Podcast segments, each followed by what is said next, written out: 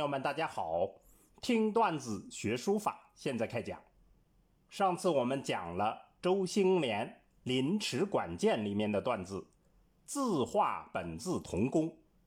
今天我们要讲何绍基论书的段子“书之五难”。书之五难，意思就是书法的五大难点。我们这里讲的是后人的整理版，原文比较长一些。我们附在后面供大家参考。先串讲一下这段文字：一是得与心不能应于手。第一就是得之于心而不能呼应于手，此关乎于技，这关系到技法问题。二是落入古人窠臼。不能自成门径。第二就是落入了古人的窠臼，就是老套子，不能自成门户。此难关乎于定型。这个困难是涉及到独特的定型问题。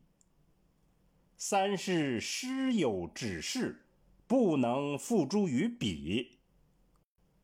第三就是师友们提出的要求，那么不能付诸于笔。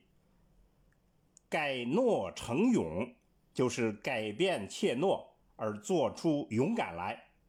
此难关乎于转型，这个的难点涉及到转型调整的问题。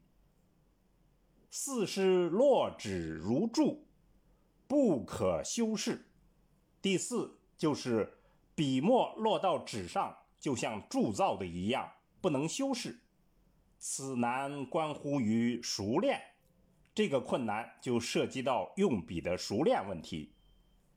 五是读书少则气韵不深。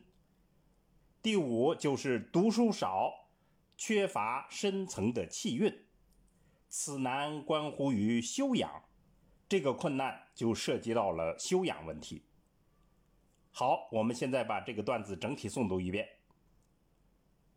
一是得与心不能应于手，此关乎于技；二是落入古人窠臼，不能自成门径，此难关乎于定型；三是师有指示，不能付诸于笔，改诺成勇。此难关乎于转型。四是落纸如注，不可修饰，此难关乎于熟练。五是读书少则气韵不深，此难关乎于修养。好，下来我们做一个解析。清代的碑帖之争，最终。走向了碑帖融合。何绍基在碑帖传统的继承和融合创新这方面走在时代的最前列，他是开拓者。正是基于这样的独特经验，他总结了书法的五难。书法是中国传统文化特有的艺术形式，要素极其复杂，历代的探索各具千秋。经常众说纷纭，更有很多关键的环节上虚无缥缈、鬼使神差，难以悟透。何绍基根据自己的经验指出了五个操作要点，的确是给后代的学书人指点了迷津。何绍基总结的五难就是技法、定型、转型、熟练和修养。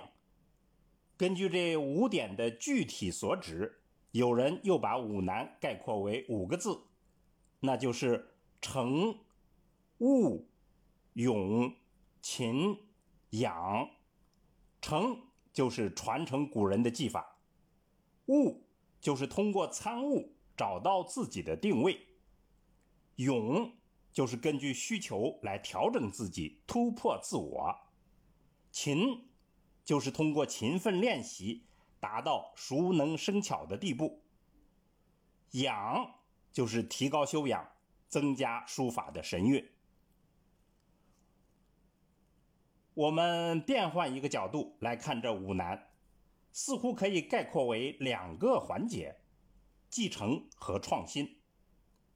在书法学习中，继承传统是学习技法的不二法门，也是寻求自我定位的基础，更是有所创新的依据。